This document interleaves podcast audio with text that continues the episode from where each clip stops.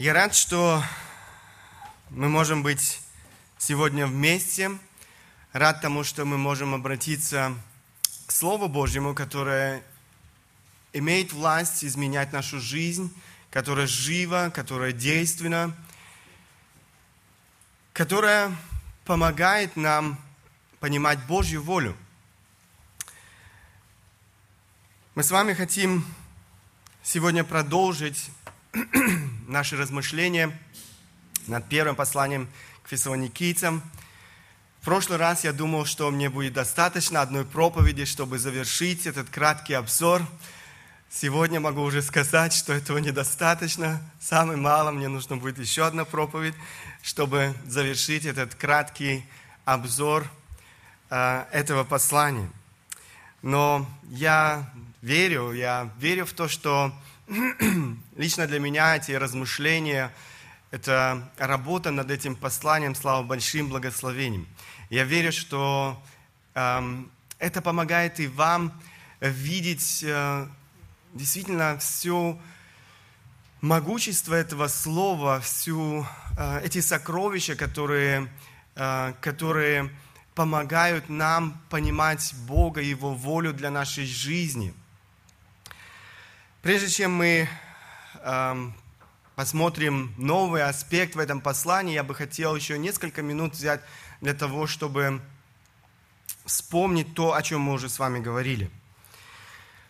Образцовая церковь – это основная тема этого послания. Как я уже говорил, эту характеристику, э, это не мое, это не мой вымысел, это то, что то, что говорит сам апостол Павел об этой церкви. Такую характеристику дает этой церкви сам апостол Павел. Эта церковь стала примером для подражания. Первый важный аспект этой темы, на который мы обратили наше внимание в нашей самой первой проповеди, это образцовая церковь и благодарность Богу. Апостол Павел благодарит Бога за образцовую церковь и называет ее некоторые важные отличительные особенности я уже говорил, что это стало большим ободрением для всей церкви. Что же отличало эту образцовую церковь? За что благодарит апостол Павел эту церковь или благодарит Бога? Самое первое – это отношение к Слову Божьему. Они приняли это Слово, приняли его при многих скорбях. Они приняли это Слово как единственную и абсолютную истину. Слово Божье стало для них абсолютным и высочайшим авторитетом их жизни. Они покорились Евангелию, и Евангелие, мы читаем, преобразило их жизнь. Другая отличительная особенность этой образцовой церкви – это наличие истинной веры. Свидетельство об их преображенной жизни пронеслось далеко за пределы Македонии и принесло славу Богу. И сердце Павла переполнено благодарностью Богу за эту молодую церковь. Второй важный аспект этой темы, на который мы обратили наше внимание в последней проповеди – образцовая церковь и служитель Божий. Несмотря на то, что созидание церкви, спасение людей – это работа Бога, исключительно работа Бога, Бог все же желает уже спасенных и преображенных им людей, преображенных Его благодатью, использовать в служении Ему. То есть нас с вами, тех, кто познал Бога, тех, кто любит Бога, тех, кто служит Ему. Бог использует людей, своих служителей в качестве инструмента в этой работе. Апостол Павел был одним из таких инструментов, которого Бог использовал для созидания церквей, для спасения многих людей – Бог использовал его и для спасения людей в Фессалониках, для созидания церкви в этом городе. Он был истинно служитель Божий, который от всего сердца посвятил свою жизнь Богу эм, и Его делу. Это то, что его отличало от всех этих ложных лж, э, учителей, лжеучителей, которые пытались влиять на эту молодую церковь. Это становится очевидным уже из содержания первого послания, но особенно это ярко выражено во втором послании к фессалоникийцам. Эти лжеучителя несли опасную ложь, преследуя свои корыстные мотивы. Они пытались оклеветать самого апостола Павла, порочить его имя и его служение. Именно поэтому апостол Павел э, напоминает фессалоникийцам о своем служении среди них.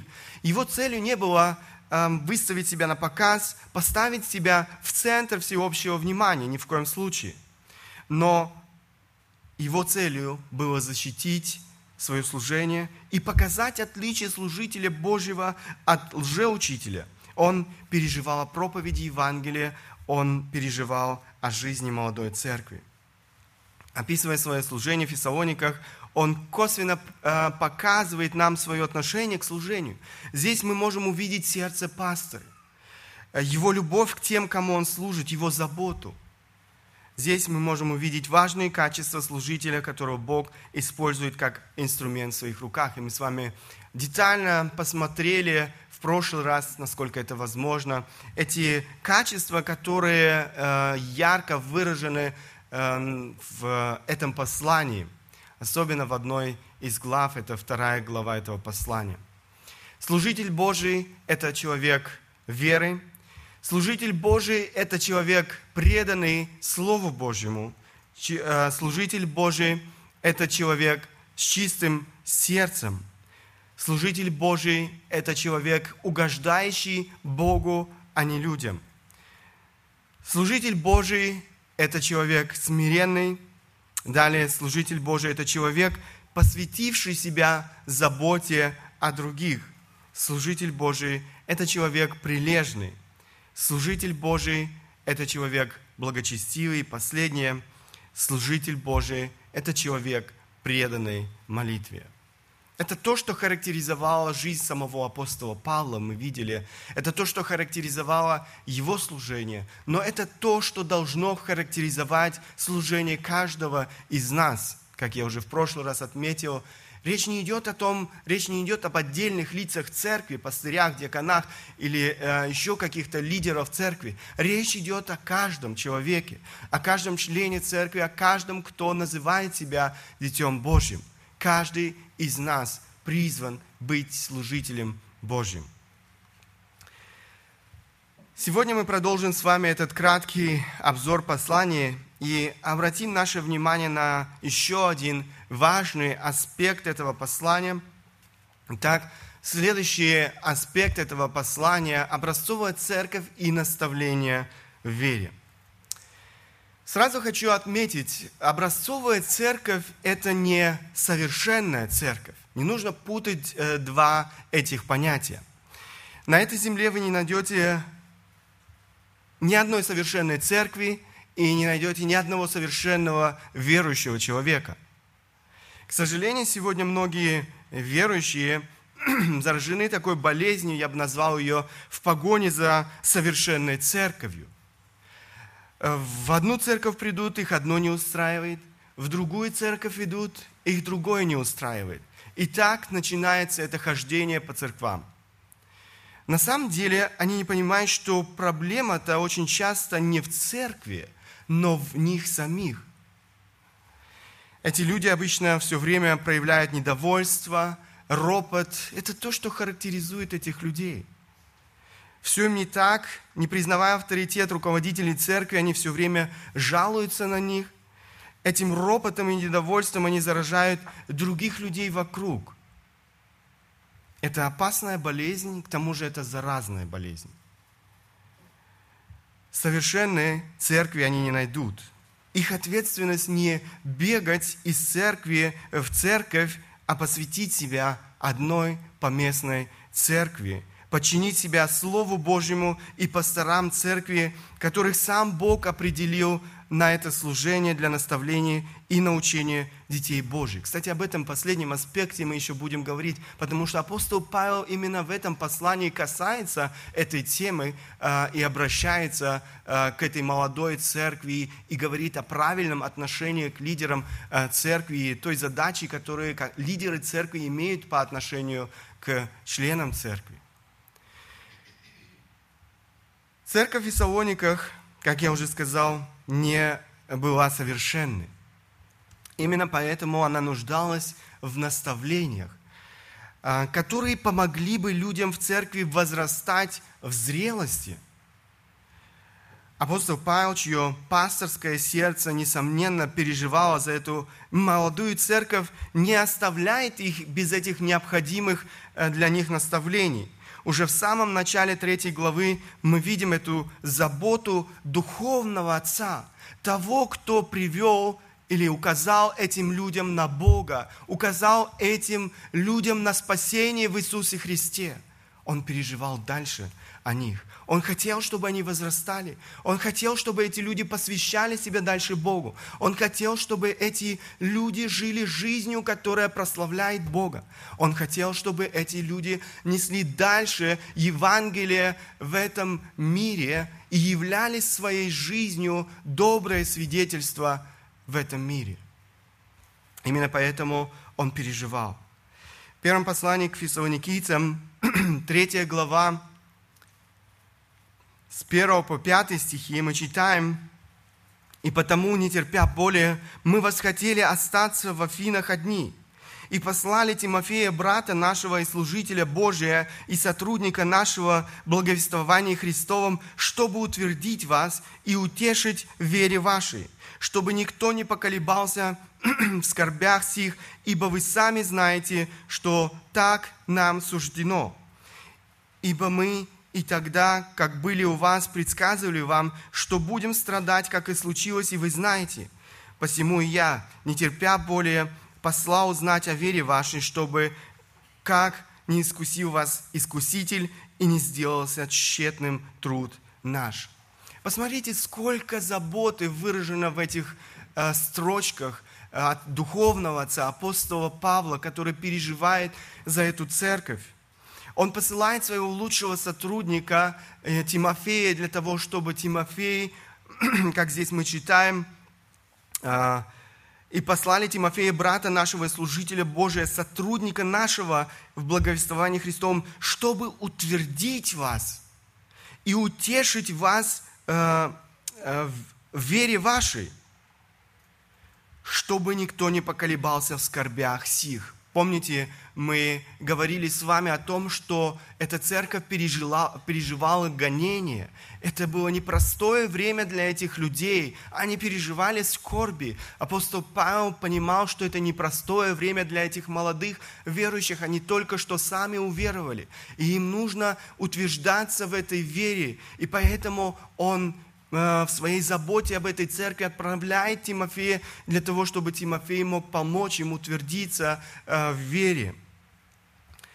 Несмотря на эти скорби, несмотря на эти трудности, которые они переживали. И он предупреждает их, что э, страдание – это часть христианской жизни. Это то, что, несомненно, мы будем переживать в нашей жизни – к сожалению, сегодня есть много лжеучений, которые опять же говорят, если ты страдаешь, что что-то непорядки в твоей жизни. Да, иногда страдания могут быть следствием греховной жизни очень часто, но не всегда. И здесь апостол Павел говорит, что э, они страдали за свои убеждения, за то, что они верно стояли за весь Евангелие апостол Павел отправляет своего лучшего сотрудника для того, чтобы э, помочь этим людям утверждать их в вере. Для того, чтобы, как он говорит, не искусил вас искуситель и не сделался тщетным труд наш. Да, сатана, э, сатана делает все возможное, чтобы разрушить нашу веру.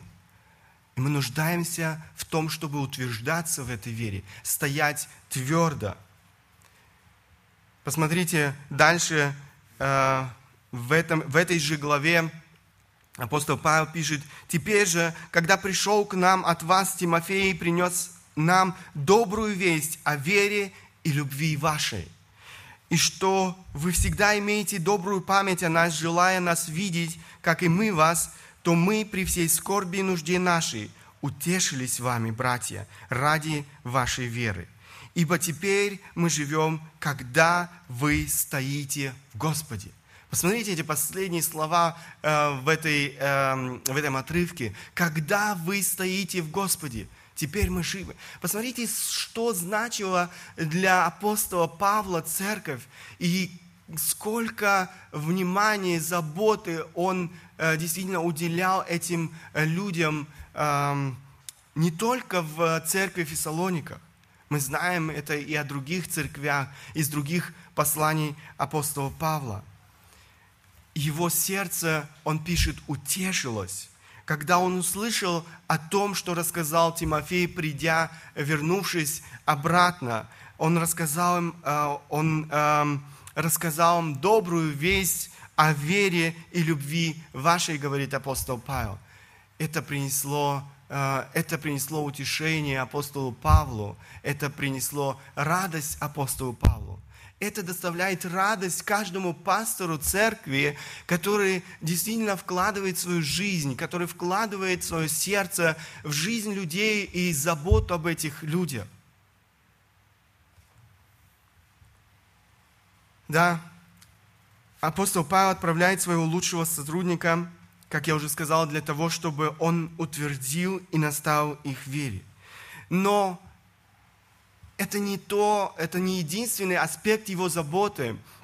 Мы читали и говорили с вами уже о том, э, что он молится за церковь. Он много молится. День и ночь он молился за церковь Фессалоника. Он молится о том, чтобы Бог позволил ему, э, им еще раз посетить церковь в Фессалониках, но и, конечно же, чтобы Бог дальше утверждал их в вере. Посмотрите, первое послание к фессалоникийцам, 3 глава, 9 и 13 стихи. «Какую благодарность можем мы воздать Богу за вас, за всю радость, которую радуемся о вас пред Богом нашим. Посмотрите, сколько радости испытал апостол Павел от того, что рассказал ему Тимофей, от того, что эта церковь утверждалась в вере, и эта церковь, э, эту церковь характеризовала любовь людей друг к другу ночь и день всеусердно молясь о том, чтобы видеть лице ваше и дополнить, чего не доставало в вере вашей. Посмотрите, апостол Павел не просто говорит о том, чтобы кто-то совершал эту э, заботу об этой церкви, но он готов, он молится о том, чтобы Бог позволил ему самому еще послужить этой церкви. Он готов участвовать в этом труде, в этом служении. Несмотря на то, что, как я уже говорил, апостол Павел заботился еще о многих других церквях. Сам же Бог и Отец наш, и Господь наш Иисус Христос да управит путь ваш, наш к вам. Это Его желание. Снова быть в этой церкви, снова, э, снова помогать этим людям возрастать Э, в уповании на Бога, в этой любви к Богу и друг другу. А вас Господь да исполнит и преисполнит любовью друг друга, друг другу и ко всем, какую, какую мы исполнены к вам, чтобы утвердить сердца ваши непорочными во святыне пред Богом и Отцом нашим в пришествии Господа нашего Иисуса Христа со всеми святыми Его. Аминь. Это молитва апостола Павла о церкви. Он молится и дальше. Несмотря на то, что мы говорили, э, любовь друг к другу уже отличала э, эту церковь, он молится о том, чтобы они возрастали в этой любви, чтобы они еще больше любили друг друга. Это то, о чем нам необходимо молиться в нашей жизни. Возрастать в этой любви, возрастать в этой любви друг к другу, но и в любви эм, к Богу.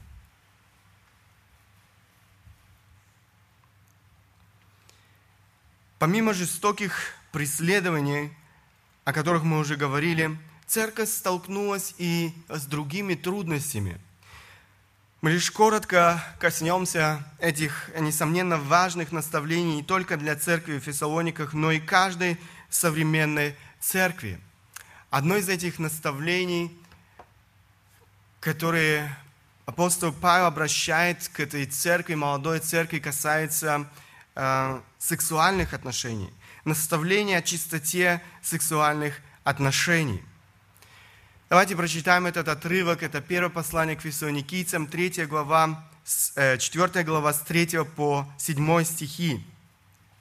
Ибо воля Божия есть освящение ваше, чтобы вы воздерживались от блуда, чтобы каждый из вас умел соблюдать свой сосуд святости и чести, а не в страсти и похотении, как и язычники, не знающие Бога, чтобы вы ни в чем не поступали с братом своим противозаконно и коростолюбиво, потому что Господь мститель за все это, как и прежде мы говорили вам и свидетельствовали.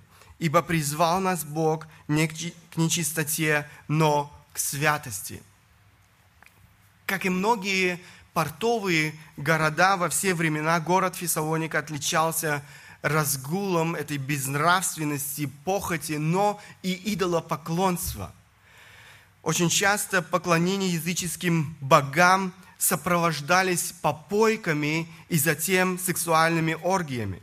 Проституция не только запрещалась, но и поощрялась.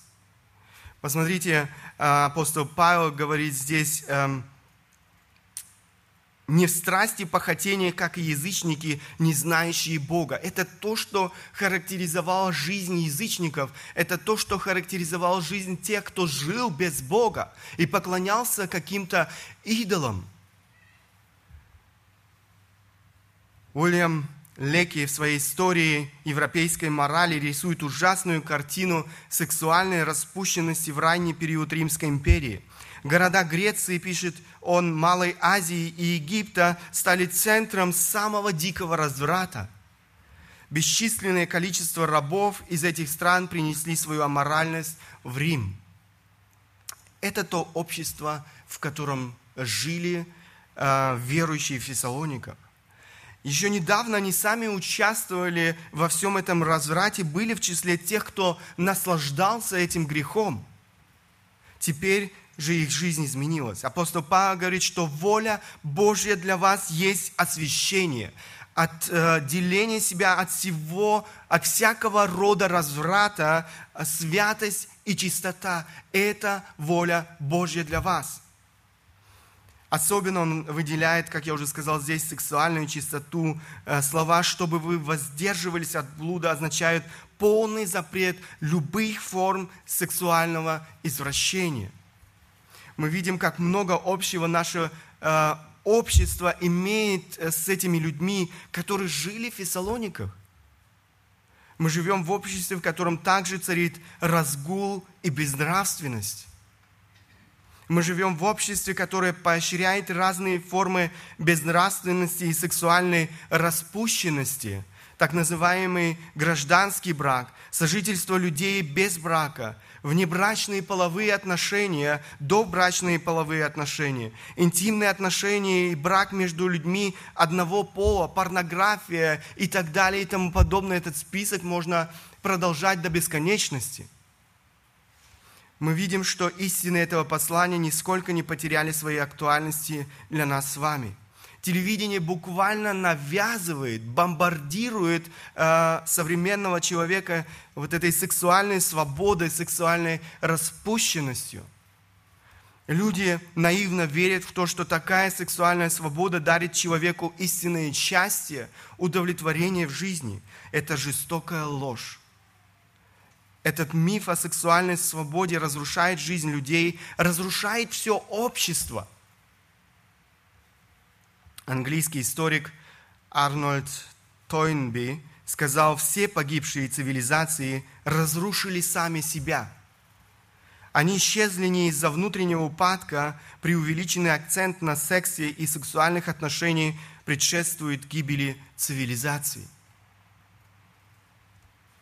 Секс вне брака – это игра с огнем, это смертельная игра. Но никто не говорит о том, что эта игра с огнем приводит к тяжелейшим ожогам и даже к смерти.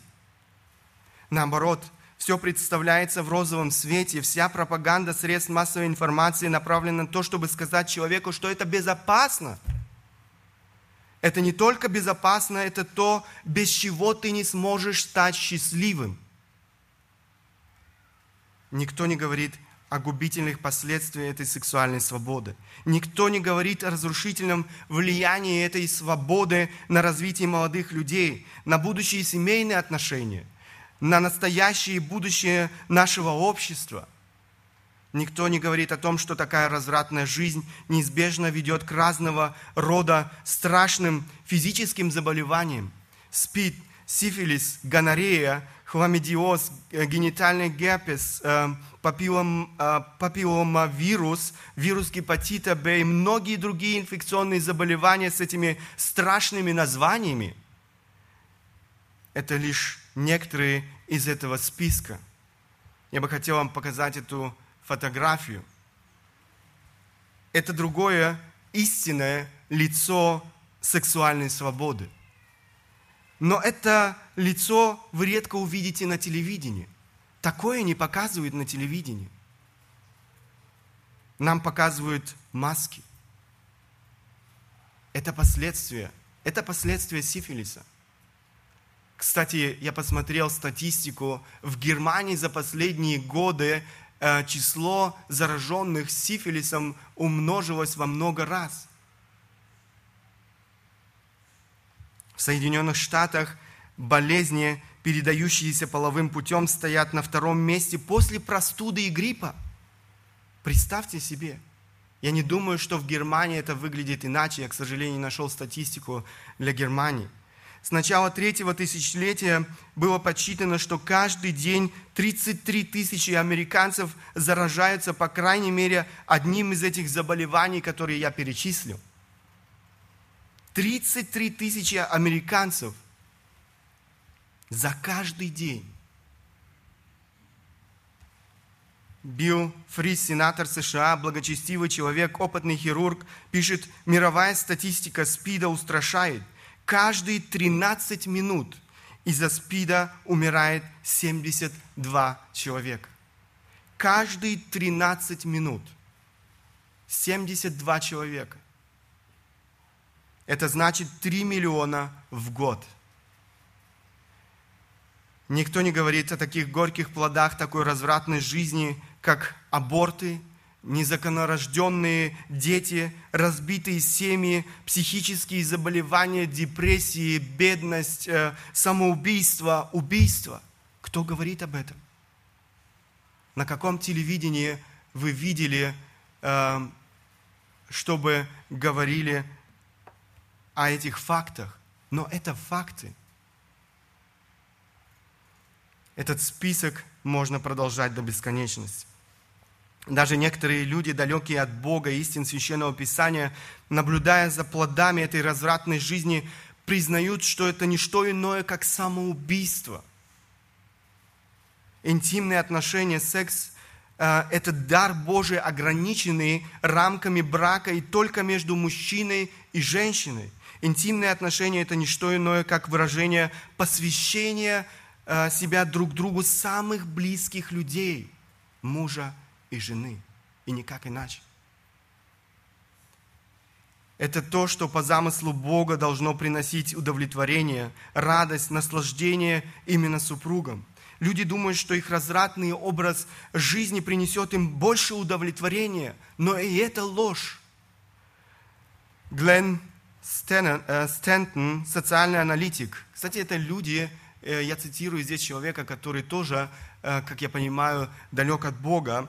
Он пишет, из-за того, что пути брака и секса разошлись, мечта об удовлетворении в сексуальной жизни остается для многих людей в нашей стране недостижимой как никогда.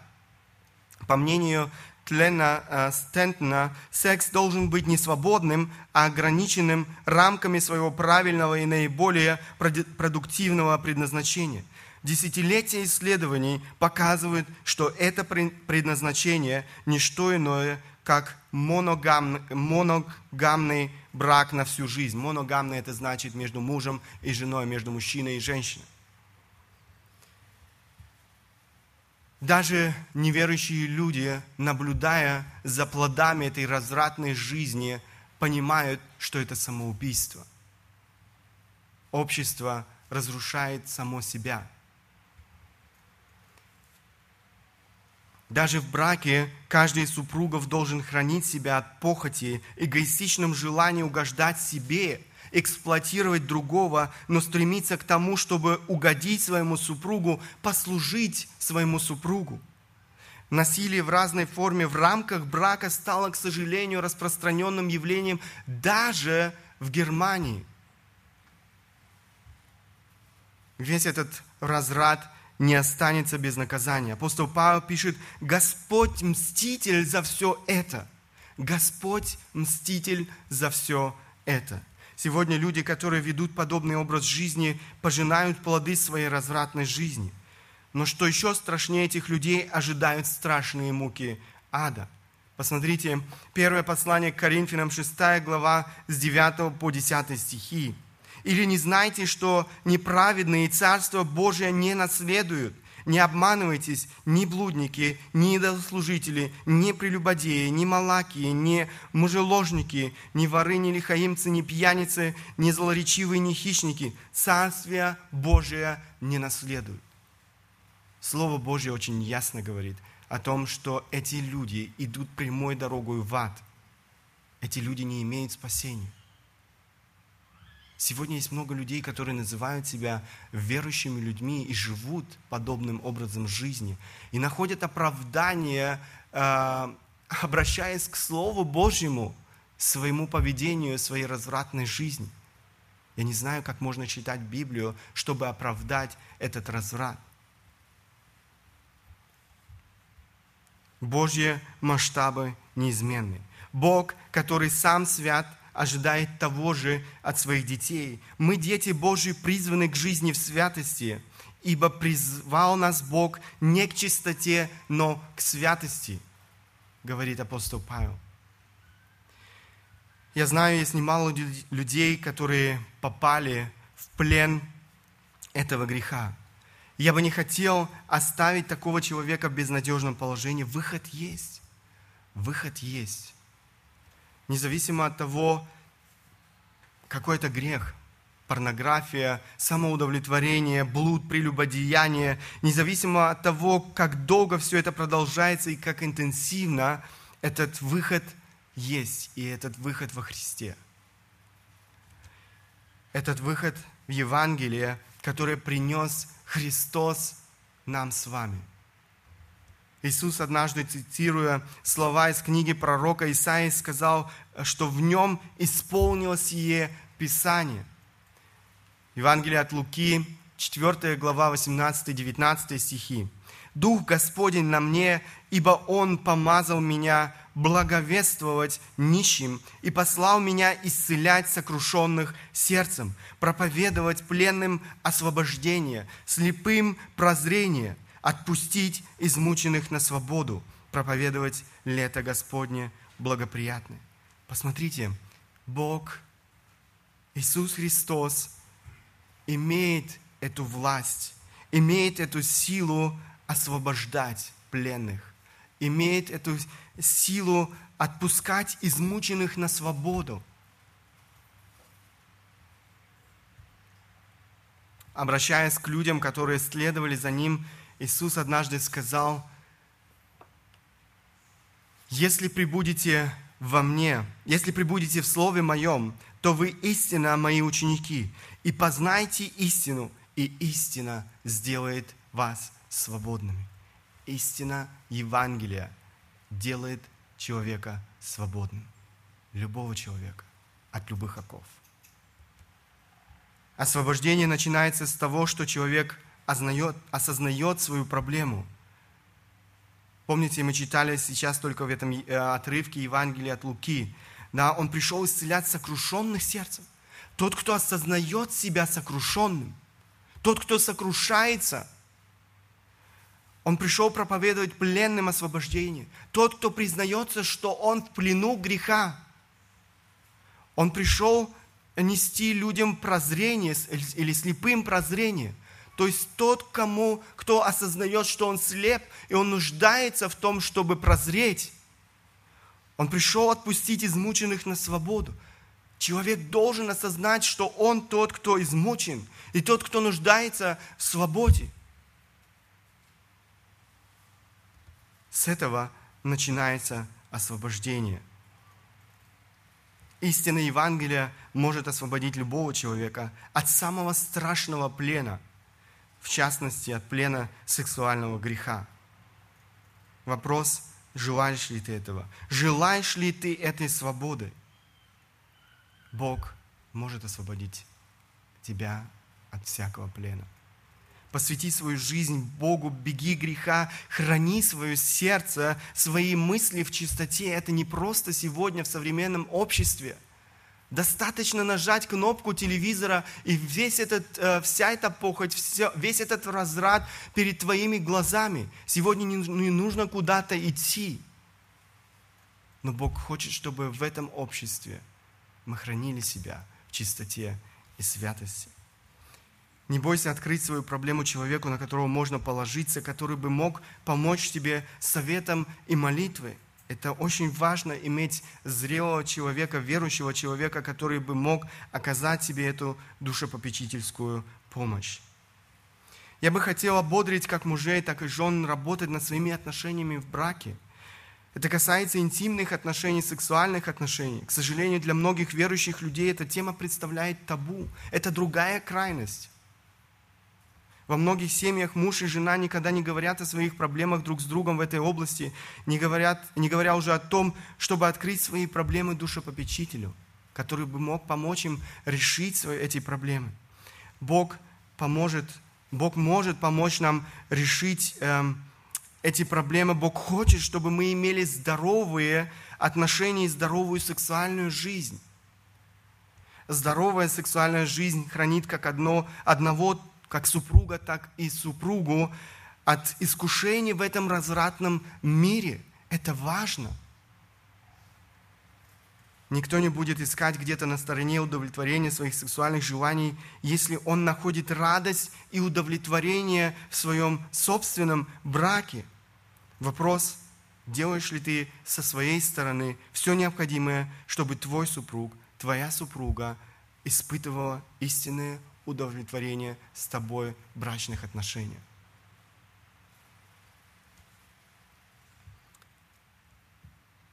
Итак, мы говорили с вами о чистоте сексуальных отношений. Следующее наставление апостола Павла касается любви и дисциплины труда. Это еще одна важная тема. Наставление о братолюбии и дисциплине труда – Давайте прочитаем этот э, отрывок. Первое послание к фессалоникийцам, 4 глава, глава, с 9 по 12 стихи. «О братолюбии же нет нужды писать к вам, ибо вы сами научены Богом любить друг друга.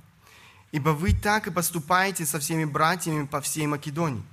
Умоляем же вас, братья, более преуспевать и усердно стараться о том, чтобы же тихо делать свое дело и работать своими собственными руками, как мы заповедовали вам, чтобы вы поступали благоприлично перед, э, перед внешними и ни в чем не нуждались. Мы уже с вами читали э, в послании к э, фессалоникийцам об обращении этих людей. Помните, я напомню вам первое послание к фессалоникийцам, 9 глава, 10 стихи. Ибо сами они сказывают о нас, какой вход имели мы к вам. И как вы обратились к Богу от идолов, чтобы служить Богу живому истинному. И ожидать с небес Сына Его, которого Он воскресил из мертвых Иисуса, избавляющего нас от грядущего гнева. Смотрите, они обратились от идолов, чтобы служить Богу э, живому истинному. И дальше апостол Павел пишет, и ожидать с небес Сына, его, которого Он воскресил из мертвых, Иисуса. Они же жили этим ожиданием Иисуса Христа. Каждый новый день. Это важно, чтобы мы жили этой надеждой каждый новый день нашей жизни. Это очень хорошо, это похвально, и Библия ободряет нас эм, снова и снова к этому. Однако некоторые верующие в Фессалониках допустили одну большую ошибку. Эти верующие впали в крайность, конечно, этому содействовали и лжеучителя, которые искажали истины Слова Божьего, в частности, учения о пришествии Иисуса Христа на эту землю. Эти некоторые люди из церкви, думая, э, что пришествие Христа близко, эм, стали пренебрегать своей ответственностью в жизни настоящей, отказывались работать и вели праздный образ жизни – Таким образом, они вели паразитический образ жизни, питаясь за счет других людей. Кто-то должен был платить за то, чтобы они ели. Они вели себя несправедливо по отношению к своим собратьям. Наставления апостола Павла должны были помочь людям исправить свои ложные убеждения и, конечно же, ложное, убеж... Э, ложное поведение, которое э, происходило из ложных убеждений. Проявляя истинную любовь к своим собратьям, они должны были оставить этот паразитический образ жизни за счет других. Они должны были работать и зарабатывать на хлеб насущный своими руками, прилагая усилия. Однако апостол Павел отмечает еще одну важную причину, почему человек, называющий себя верующим, не имеет права вести подобный образ жизни. Такой праздный образ жизни некоторых людей бросает тень на всю церковь на свидетельство церкви. Он говорит, чтобы они работали своими руками и поступали благоприлично перед внешними. Апостол Павел беспокоится о свидетельстве церкви. Церковь должна являть добрый пример в этом мире для людей неверующих, которые очень внимательно наблюдают за жизнью церкви. Они очень внимательно наблюдают за твоей и моей жизнью. Мы в прошлый раз уже говорили о том, что сам апостол Павел стал примером для этой церкви. Несмотря на все тяжести служения, он усердно работал, зарабатывая себе на жизнь, на хлеб насущный. Как же эти наставления апостола Павла можно применить к нашей с вами жизни? Я не сомневаюсь, что эти наставления, адресованные однажды э, Фессалоникийской церкви, не потеряли своей актуальности и для современной церкви, для нас с вами. Мы живем с вами в государстве, которое иначе устроено, чем то общество, в котором жили верующие в Фессалониках. Однако и в нашем обществе есть тоже немало паразитов, которые живут за счет других – к сожалению, это не только люди неверующие, но очень часто и те, кто называет себя верующим. Людей устраивает э, социальная помощь, которую они получают в государстве, они не хотят приложить никаких усилий для того, чтобы зарабатывать на жизнь своими руками. К сожалению, в нашем обществе мы столкнулись еще с одной проблемой, когда мужья живут за счет своих жен – Жены работают, а мужья ведут праздный или паразитический образ жизни, не желая работать. Поймите меня правильно. Я не хочу грести всех под одну гребенку. Несомненно, есть исключения, есть разные ситуации. Однако я говорю о тех людях, которые могут работать, но их устраивает положение паразита, и они не прилагают никаких усилий для того, чтобы изменить свое положение.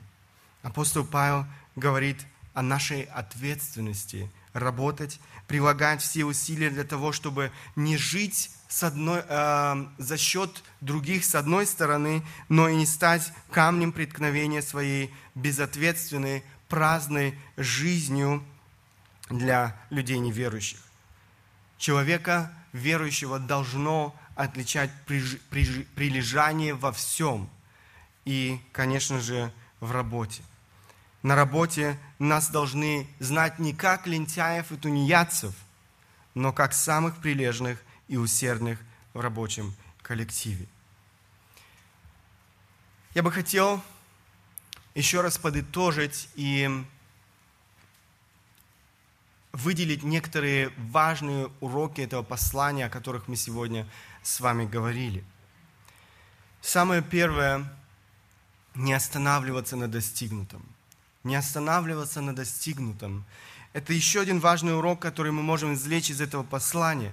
Мы должны стремиться к зрелости. Мы должны стремиться э, к зрелости, не останавливаться на достигнутом, не э, иметь это, э, знаете, такое, иметь, я бы сказал, такое здоровое чувство неудовлетворенности своей духовной жизнью, но желать возрастать в Боге. Несмотря на то, что Павел называет церковь в Фессалониках образцовой, он указывает на целый ряд сфер в жизни церкви, которые представляют собой стройку. а на стройке всегда много тяжелой работы. Мы коснулись с вами сегодня только двух сфер. В следующий раз мы увидим, что были и другие проблемы в этой церкви. Нет смысла искать совершенной церкви, вы ее не найдете. Ваша ответственность засучить рукава и работать над, э, духов, на духовной стройке и в первую очередь на своей собственной, над своим характером. Возрастать самому в зрелости. Я уверен, если твоя жизнь будет преображаться, будет преображаться и жизнь всей церкви. Далее мы говорили с вами о некоторых важных наставлениях Павла. Наставления – о чистоте сексуальных отношений. Святость и чистота сексуальных отношений – воля Божья для твоей жизни. Храни себя от влияния этого грязного мира и работай над тем, чтобы иметь здоровые, интимные отношения в своем браке. Сделай со своей стороны все необходимое, чтобы твоя вторая половина испытала настоящую радость и удовлетворение в интимной, в интимной близости с тобой. Далее, наставление о братолюбии и дисциплине труда. Работать своими руками, зарабатывать необходимые на жизнь средства, воля Божья для твоей жизни. Сделай все в твоих силах для того, чтобы работать и зарабатывать необходимые на жизнь средства. Речь не идет об избытке. К сожалению, это другая крайность, э, которой сегодня э, увлечены многие в этом обществе, и, к сожалению, верующие люди – когда они не знают ничего другого, как только работать. Покажи свою любовь к ближнему на деле. Это касается в первую очередь каждого мужчины, потому что это наша ответственность зарабатывать на пропитание семьи. Женщина имеет другие приоритеты э, в семейной жизни, об этом мы с вами уже не так давно говорили. Не будь паразитом, не будь камнем преткновения для твоего окружение своей жизнью паразита, ленивца и тунеядца. Того, кто живет за счет других. Если ты работаешь, то благодари Бога за эту работу и приложи все усилия для того, чтобы иметь в своем коллективе доброе свидетельство человека прилежного и трудолюбивого. Да благословит нас Бог быть не только слушателями Слова Божьего, но и делателями Слова. Аминь. Станем по возможности, и кто желает, может в своей молитве обратиться к Богу.